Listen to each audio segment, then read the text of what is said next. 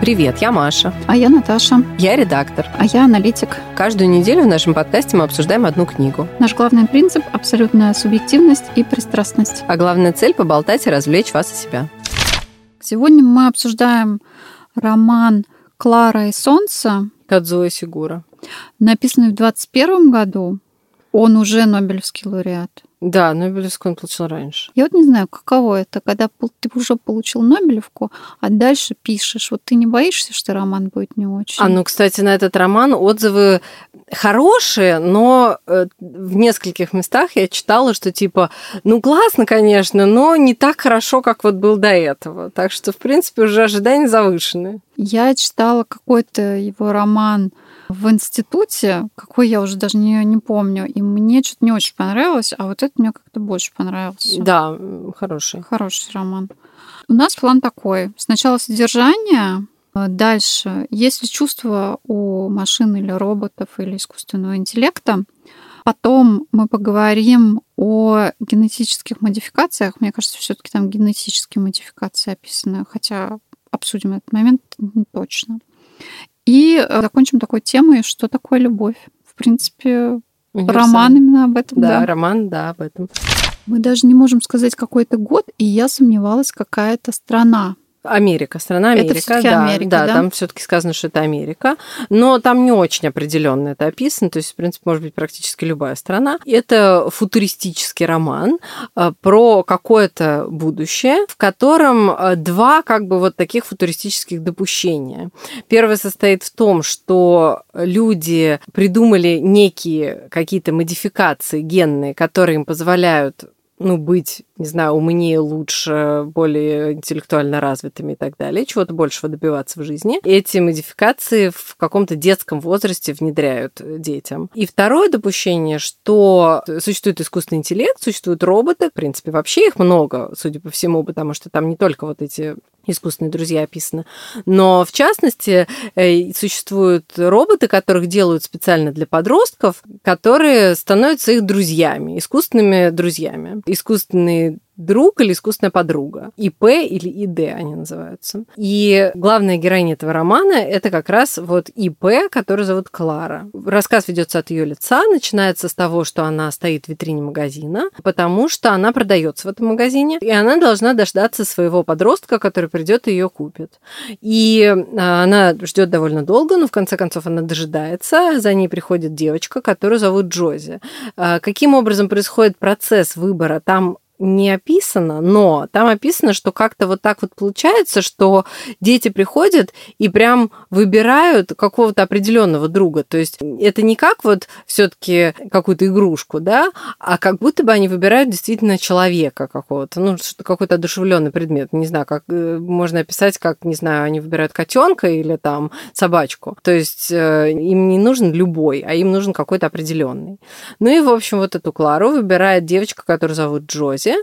Она живет э, со своей мамой и с домработницей э, в довольно отдаленном каком-то месте, не в городе, а где-то за пределами города на природе. И вот к этому, к этой семье присоединяется Клара. Постепенно она узнает членов этой семьи, знакомится с ними лучше. Ну, ее главный приоритет это Джози. Э, Джози, по-моему, 13, не то 14 лет, у нее плохое здоровье, она больна. Ей становится со временем хуже и хуже. Она начинает чувствовать себя хуже, и нам объясняют, что это происходит из-за того, что вот э, она была подвергнута вот этим вот модификациям, и как-то, видимо, они у нее не прижились, и она от этого страдает. А у нее еще была сестра, которая умерла от, вот, от этого же, судя по всему. И, значит, мама, конечно, очень за нее переживает, мама ее очень любит, но она много работает, но старается проводить с дочкой как можно больше времени. Еще у Джози есть друг, который зовут Рик. А, он сосед. Это единственный дом, расположенный по соседству, в котором живут Рик и его мама. Они намного беднее, чем Джози и ее мама, то есть они, у них гораздо более простая жизнь, у Рика нет никакого искусственного друга, и более того, Рик э, не модифицирован модифицированный, поэтому его и его мать, ну, как бы не, не принимают в обществе, их подвергают некоему астракизму, несмотря на то, что э, Джози очень дружит с Риком, это ее лучший друг, и, в принципе, мать Джози тоже общается с матерью Рика, они как бы тоже подруги, соседки, они, ну, друг к другу ходят в гости и так далее, но все остальные люди, которые присутствуют в жизни Джози, взрослые подростки не принимают ни Рика, ни его мать. Дальше события развиваются таким образом, что Джози э, вместе со своей матерью отправляется в город, потому что идет э, процесс написания портрета, который начался еще до того, как мы вот э, познакомились с Джози. Она ходит к художнику, который пишет ее портрет. Все это происходит довольно медленно, потому что здоровье слабое, она довольно редко может к нему ходить. Поэтому это как бы не начинается эта работа, она как бы продолжается. И в какой-то момент Джози снова чувствует себя чуть лучше, поэтому она собирается в город, едет туда со своей матерью, и помимо матери они берут с собой еще Клару, и еще они берут с собой Рика и его мать, потому что Рик, несмотря на то, что он не модифицированный, а не модифицированных детей обычно не берут в колледже, есть один колледж, который принимает особо талантливых немодифицированных детей. И поскольку мать Рика очень в него верит, и он действительно вроде как талантливый, она пытается использовать какие-то свои старые связи, какого-то своего старого любовника привлекает для того, чтобы познакомить его с Риком и в надежде, что он устроит Рика в колледж все-таки. Поэтому они вот все отправляются вместе в город. И в городе выясняется, что на самом деле речь идет не о портрете, о том, что мать Джози пытается сделать еще одного робота, а, который должен быть копией Джози, а ну, как бы оживить этого робота должна Клара. То есть она должна полностью изучить Джози, и она должна полностью ее имитировать и как бы стать Джози только искусственной. На тот случай, если Джози умрет, потому что Джози очень серьезно больна, и, в принципе, есть шанс, что она не переживет вот эти модификации.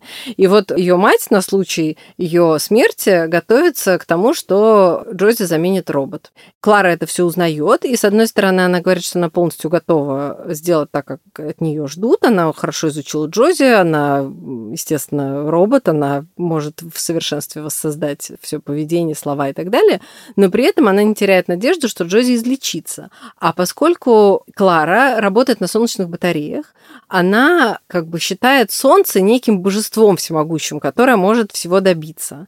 И она э, специально обращается к Солнцу, уходит далеко от дома специально, чтобы поговорить с Солнцем, и хочет попросить Солнце, чтобы Солнце излечило Джози, и готова ради этого на большие жертвы. И она действительно приносит некую жертву, серьезную достаточно, и происходит чудо, потому что Джози действительно вылечивается, ну, то есть э, там описана такая сцена, когда сквозь тучи прорывается солнечный свет, заливает комнату, в которой лежит уже умирающая Джози, и освещает э, солнечные лучи Джози, и после этого она начинает выздоравливать. И, в общем, заканчивается все тем, что Джози выздоравливает, уезжает учиться, Рик тоже попадает не то в этот колледж, ну, в общем, короче, тоже у него как-то там складывается жизнь, хотя они с Джози, их вот эта вот юношеская влюбленность как-то сходит на нет, но они продолжают продолжают общаться, оставаться друзьями. А Клара попадает на свалку для использованных роботов, и там доживает свои дни. Там она встречает менеджера магазина, с которым она работала, и вот эту всю историю ему рассказывает.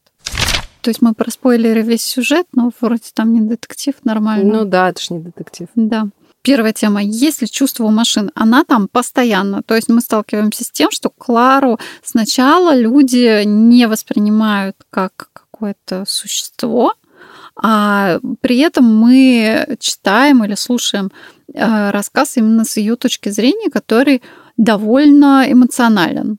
Но там, на самом деле, очень умело передано, что она, с одной стороны, не имеет никакого опыта, и она не понимает очень многих вещей, но, с другой стороны, она очень наблюдательна, и она моментально цепляет какие-то вещи, то есть она учится у нас на глазах и мыслить, и чувствовать, и замечать что-то, и принимать решения на основе каких-то там вещей, и предсказывать поведение людей, предсказывать их поступки, понимать их, их эмоции, да. да, интерпретировать. Причем они друг друга все не понимают, а она их понимает намного лучше, чем, э, чем они друг друга. Но ведь часть людей тоже нужно приложить определенные усилия по жизни, чтобы научиться немножко понимать свои чувства и чужие. На самом не деле... все, не все прикладывают усилия. Да, мне кажется, что не все люди вот это умеют. И мне кажется, вот этот как раз тот момент, когда, может быть, это, это уже наша следующая тема, но уже так мы как-то к ней плавно подошли, что здесь получается, что вот это создание, которое искусственное, оно на самом деле гораздо более совершенно получается, чем те люди, которые его создали, потому что оно гораздо более способно на интерпретацию эмоций и на то, чтобы их самой ощущать, потому что ключевой момент этой истории состоит в том, что Клара готова пожертвовать собой, чтобы спасти Джози. А Джози потом выбрасывает ее на свалку, как бы, да, ну, как куклу, из которой она выросла, да, с которой она поигралась, и потом она и надоела, и как бы, ну, все, и все закончилось. И вроде как мы не можем полностью осуждать за это людей, да, потому что это же действительно робот, нельзя же к нему привязываться как к человеку, с одной стороны. А с другой стороны, мы знаем, что этот робот готов был пожертвовать своей жизнью, своим существованием ради того, чтобы спасти человека. Получается, что уровень э, эмоциональный людей и роботов совершенно не соответствуют друг другу в этой истории, и эмоциональный уровень робота намного выше, чем у человека. То и он развивался в да, процессе он книжки. развивался, и получилось, что создание оставило создателя далеко за флагом. Ну, то есть мы в итоге книжки склоняемся к тому, что у Artificial Intelligence есть какие-то чувства, и, возможно, их не меньше, чем у людей. Ну, судя по описанию, их даже побольше, чем у людей. Ну некоторых. да, да, да. У нее такой спектр эмоций, который сначала довольно примитивный, а потом он развивается, углубляется, и вот и она оказывается способна на, и на, на жертву, на самопожертвование и на э, любовь настоящую. Но про любовь чуть позже. О модификациях. На самом деле там становится где-то не с самого начала книжки понятно, что именно модификации вызвали болезнь. Джоди. Да, но там, кстати, вообще вот эта тема не раскрыта, при том, что там про вот этих искусственный интеллект достаточно подробно описано, как вот это все процесс их э, внедрения в жизнь, как они сами вот э, живут, ощущают, там, ощущают да, и так далее. Вот эта история с модификациями, она упоминается, ну, э, так вот, как люди упоминают то, что всем известно. И не раскрывается вообще никак, на самом деле.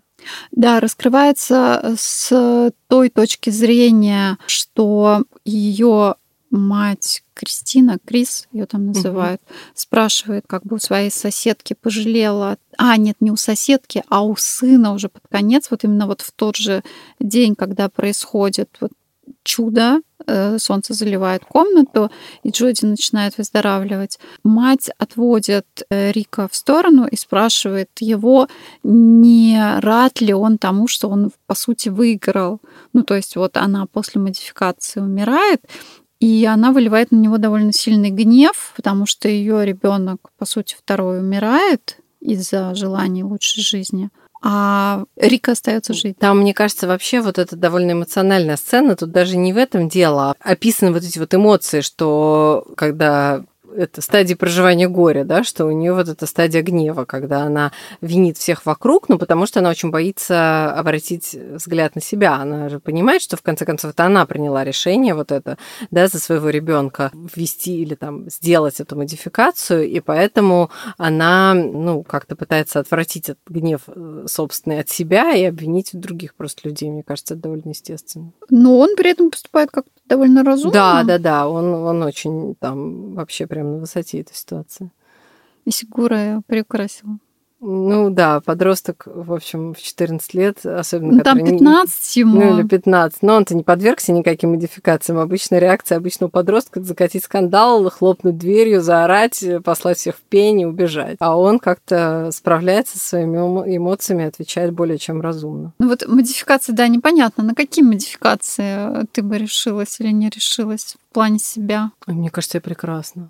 Окей, да. Я... Не, ну смотри, я исправила зрение, да, У меня же было это... плохое зрение, и я сделала себе операцию, и мне кажется, что еще? Что еще во мне исправлять? Боже мой, я же великолепна. Ну вот здесь модификация в плане способностей. Я как-то не очень верю, э, что я бы решилась из области навести какое-нибудь вещество и стать умнее. Да мне кажется, тебе куда еще умнее это, боже ты мой.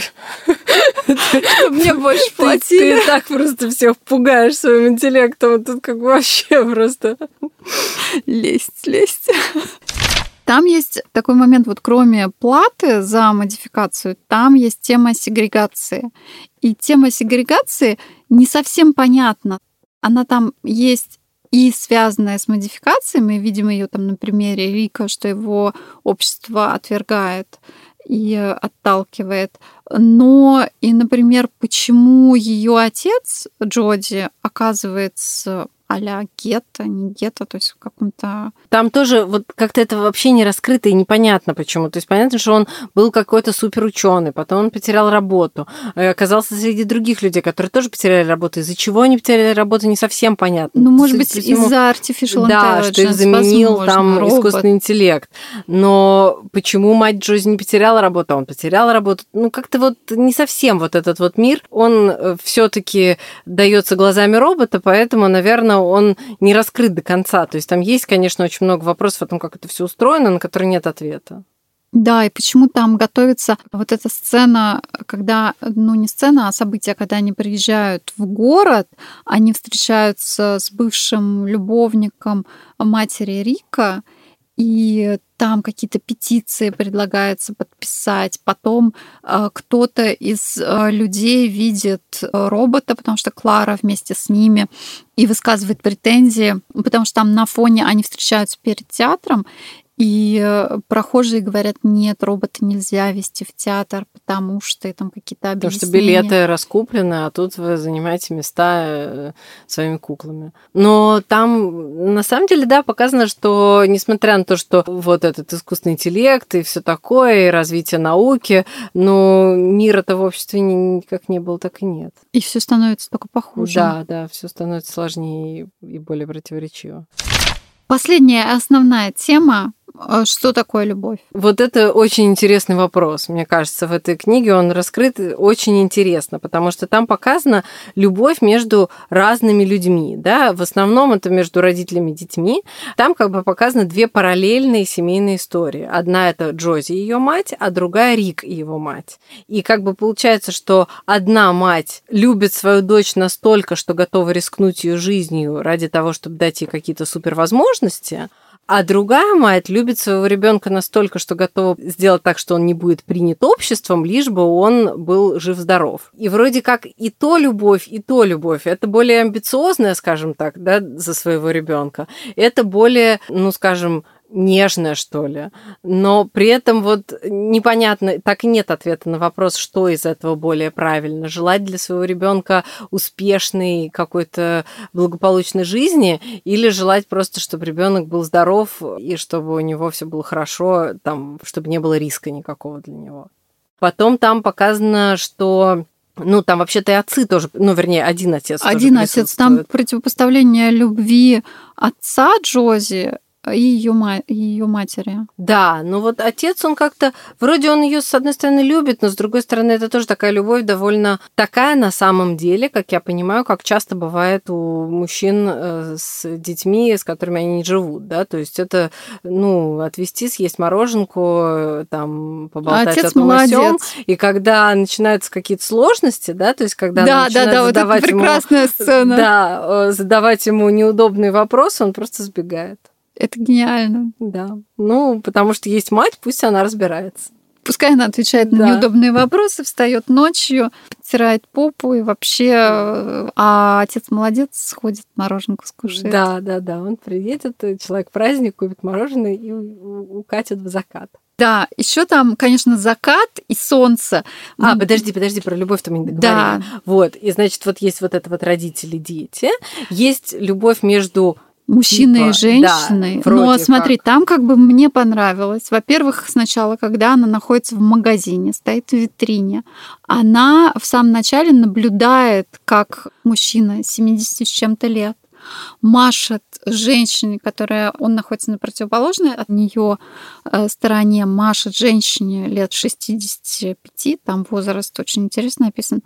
И понятно, что вот они там не видели друг друга десятилетиями, и тут они сливаются да. и уходят в закат. Но при этом все эти матери, они все как бы... Без, это безотцовщина какая-то. Да, безотцовщина, то есть все, и мать Джози, и мать Рика, и я так понимаю, что остальные вот эти, там описывается некая светская вечеринка, на которую приходят э, друзья Джози, ну, не друзья, на самом деле, сверстники, но там и тоже одни матери. Одни женщины, да. да.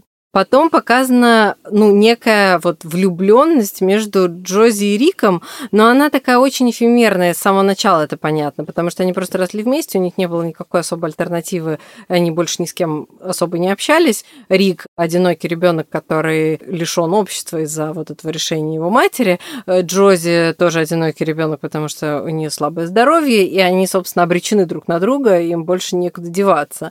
Поэтому они вот э, вроде как э, влюблены Строят абстрактные да. планы, но их не реализуют. Но да, но как только сталкиваются с реальностью эти планы, как только у них нет уже вот этой необходимости быть все время вместе, выясняется, что и у Рика появляются сразу другие друзья, с которыми ему интереснее интересы и там какие-то э, вещи, которые он хочет делать. И Джози тоже стремится к тому, чтобы жить в большом мире, встречаться тоже с людьми, общаться, учиться, знакомиться и так далее, и так далее. То есть, в принципе, это довольно такая хрупкая конструкция, вот эта юношеская влюбленность.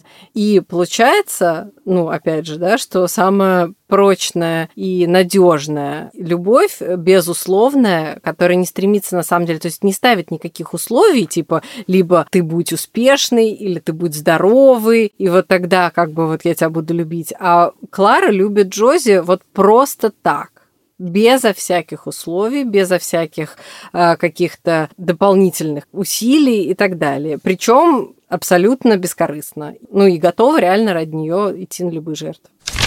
Кроме этого противопоставления с безусловной любовью со стороны, по сути, робота, есть еще такое, мне кажется, внутреннее противоречие, что Клара — это artificial intelligence. То есть, в принципе, она как бы должна знать, как с технической точки зрения устроен мир. Но при этом ей суеверно кажется, что Солнце может влиять, может влиять на происходящее, может дарить э, здоровье, благ, ну, благосостояние я не знаю, но здоровье точно.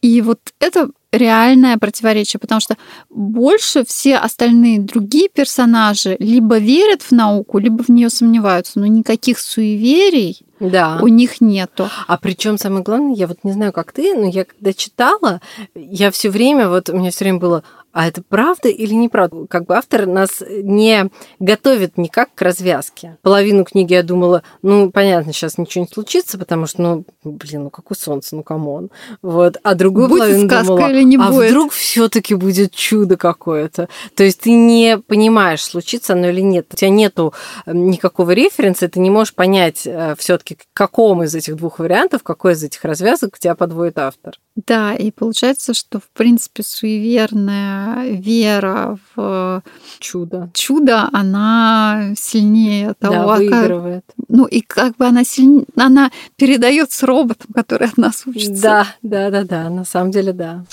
На этой радостной ноте предлагаю закончить. А подожди, давай У тебя еще... есть еще мысль? Да, у меня еще на самом деле была мысль. Она на самом деле была в начале, я скажу так. Мне кажется, что роман достаточно оригинальный в плане, э, да, там как некая тема, которая уже там использовалась другими авторами в других книгах, но в целом сюжет довольно оригинальный, то есть нету каких-то вот э, явных параллелей. Но когда я начала читать, конечно, параллели были, потому что я сразу вспомнила Брэдбери, я сразу вспомнила... Я почему-то вспомнила э, дневник служанки. Дневник служанки тоже, ну, вот это вот э, антиутопия, да, э, но дневник служанки там не было искусственного интеллекта, а у Брэдбери он был. И вот это вот облачный атлас, который тоже, опять же, мы с тобой обсуждали в первом сезоне, там тоже был искусственный интеллект. Ну, вернее, никак не искусственный интеллект, а искусственно созданные люди, которые вот э, выполняли там какую-то одну задачу. То есть это тема, которая, в принципе, уже разрабатывалась разными авторами под разным углом.